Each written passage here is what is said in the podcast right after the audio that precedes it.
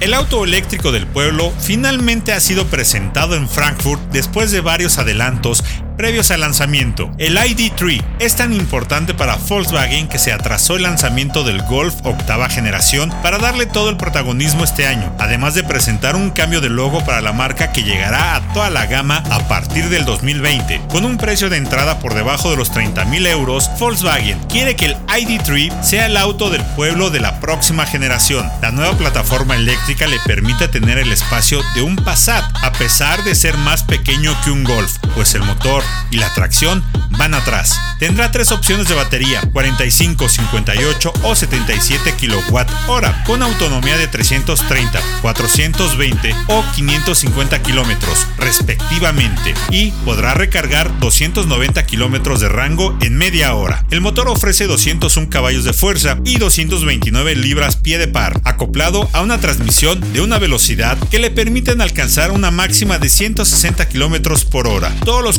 son a mandos táctiles y los únicos mandos convencionales serán los de las ventanas y las luces intermitentes. Es el primer Volkswagen en el que toda la cadena de suministro tendrá emisiones neutrales de dióxido de carbono. También es el primer auto de Volkswagen eléctrico a la venta desde que anunciaron su plan de electrificación de 90 mil millones de euros. Es una evidencia de que realmente perseguirán este camino en grandes escalas y no como un producto de nicho como lo era el e-Golf. Tarde o temprano llegarán a todas las marcas del grupo exceptuando a Bugatti y Ducati. Por lo pronto, ya apareció un Lamborghini. Otras evidencias del empuje hacia la electrificación son el Porsche Taycan, Audi e-tron y el futuro Audi e-tron GT.